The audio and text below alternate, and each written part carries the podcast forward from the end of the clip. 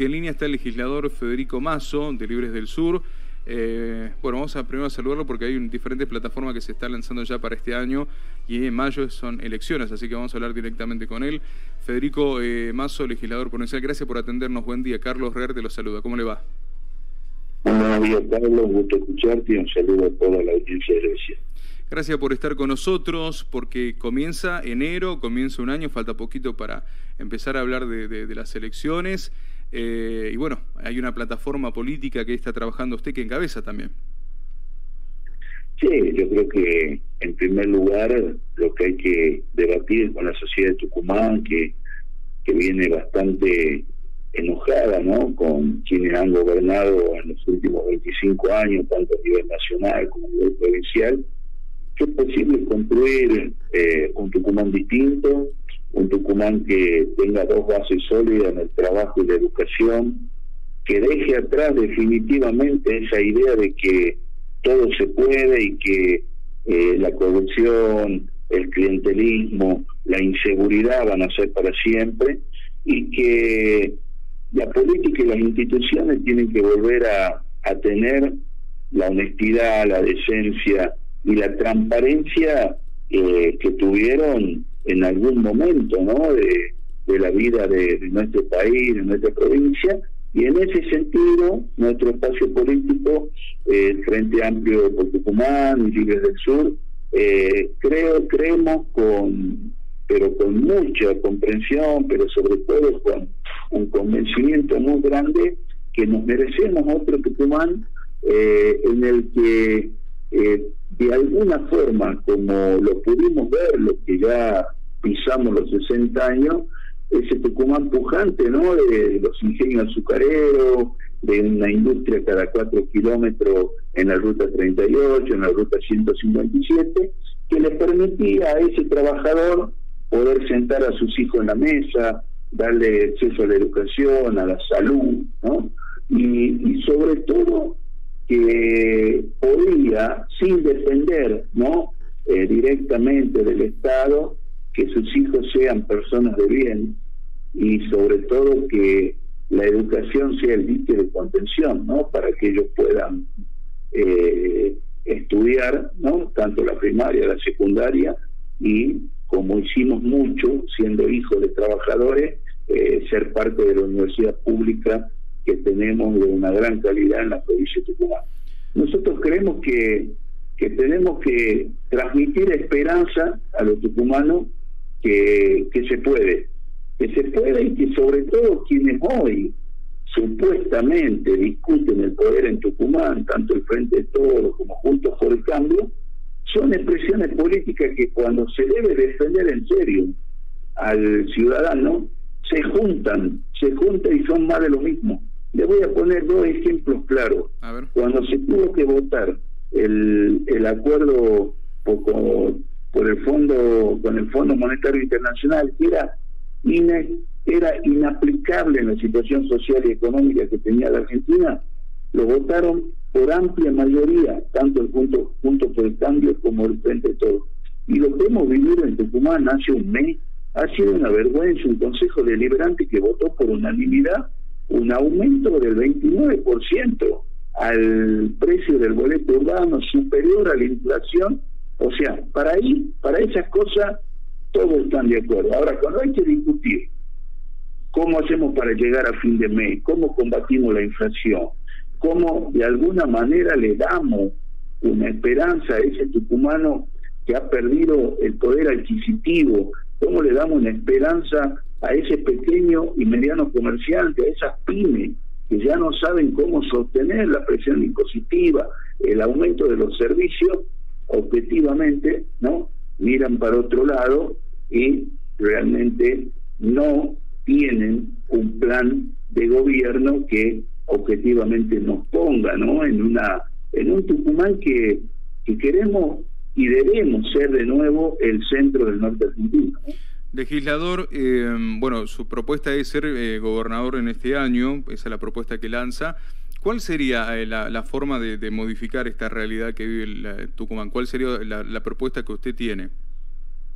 Mire, yo le digo, mire, yo he pasado cuatro oportunidades por el Estado provincial y municipal, y fueron convencidos que con estos mismos recursos que tiene hoy la provincia, un presupuesto de más de 856 mil millones de pesos, usted cuando ve un cotejo eh, de precios, cuando ve algunas licitaciones, y las hay, hoy con honestidad usted pone en valor el presupuesto de la provincia en un 40% más. O sea, que hoy el canal de la corrupción en la provincia de Tucumán se lleva entre el 38 y el 42% del presupuesto de la provincia. O sea, que si usted logra desde ese punto de vista, no haciéndose fuerte contra los hormigueros de la corrupción que me tocó enfrentar en el año 2004 al 2009 cuando fui viceministro de Desarrollo Social. Y hay que enfrentarlo, porque si no lo enfrentamos, tantos tucumanos que necesitan del Estado quedan para atrás. Entonces, uno de los pilares es un Estado eficiente, un Estado que piense en la gente y no en los bolsillos de los que están al frente, ¿no? Porque una de las cosas que, se han transformado en los últimos 20 años, eh, amigo, es que la política, que no se tendría que haber salido nunca del camino de la vocación de servicio, de, de la solidaridad, se ha transformado en el trampolín para que muchos funcionarios, usando el dinero de todos los tucumanos y tucumanas, sean hoy los nuevos millonarios. Entonces, nosotros decimos que hay que optimizar el Estado, que hay que reindustrializar Tucumán con una ley de promoción industrial y una baja muy fuerte de la presión impositiva que tenemos. Y así vamos a lograr que capitales tucumanos, extranjeros y también nacionales puedan ver en Tucumán la posibilidad de invertir, ¿no? Que también tiene que ver con una economía a nivel nacional eh, compleja, ¿no? Donde las tasas de interés son muy altas y muchas veces la gente si no ve una posibilidad de este tipo de, de promoción industrial, nada, le conviene poner la plata a plazo fijo y gana y no objetivamente ponerse en la, en la situación de invertir un dinero para que se lo lleven a parte importante fijo, ¿no? Entonces, yo creo que un, un tema de sentido común, si nosotros le aplicamos sentido común en base sólida al trabajo, a la educación y sobre todo con la conducción transparente ¿no? y con una decencia muy grande a los recursos del Estado, podemos poner en 100 días un programa de, de trabajo que se vean en 100 días en las distintas áreas de gobierno obras que son necesarias en la provincia de Tucumán y que no se hacen hace más de 30 años. Hace 30 años que discutimos el Canal Sur y el Canal Norte. Hace más de 30 años que discutimos, sea, quien fuera el intendente, los desagües fluviales. Hace 30 años que los tucumanos es un lujo llegar al agua potable, al sistema cloacal. Hace 30 años que discutimos que cuántos tucumanos necesitan una vivienda social digna para salir del hacinamiento y la promiscuidad. Con eso, optimizando el Estado, ¿usted cree si hoy se paga una casilla de madera entre 600 y 800 mil pesos, ¿usted cree que con ese dinero, o poniendo un poco más, no se pueden hacer 300 viviendas sociales en 100 días para sacar a 1.500 tucumanos en, un, en una primera etapa del hacinamiento y darle una, una cuestión confortable de que no se le no se le venga abajo, que tenga su baño, que tenga dos dormitorios, por poner un ejemplo concreto, ¿entiendes? Entonces, bueno, estas son las cosas, los problemas estructurales que tiene la provincia y la Argentina, hay en forma urgente que tomarlo y hacer políticas públicas en ese sentido. El eh, legislador, ¿quién lo acompaña en, la fórmula para este, para este año?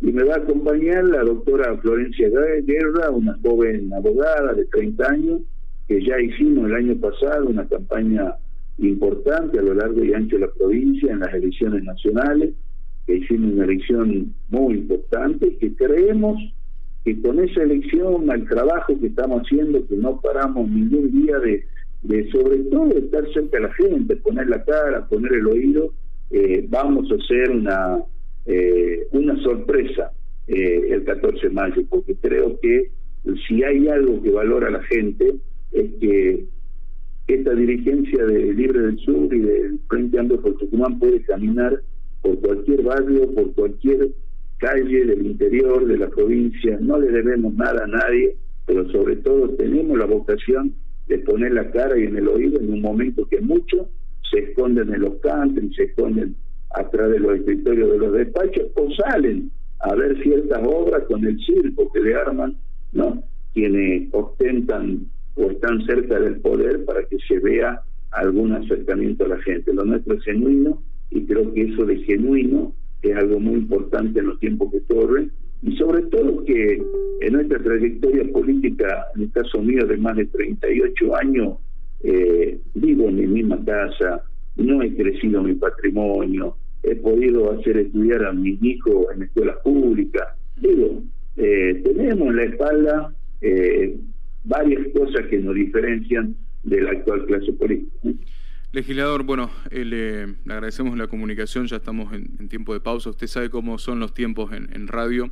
Seguramente estaremos ampliando con más información, con, con más cerca ya a lo que es la campaña dura. Esto recién comienza el año, sé que hay mucho por hacer y que van a recorrer bastante, así que estaremos hablando con usted en otro momento.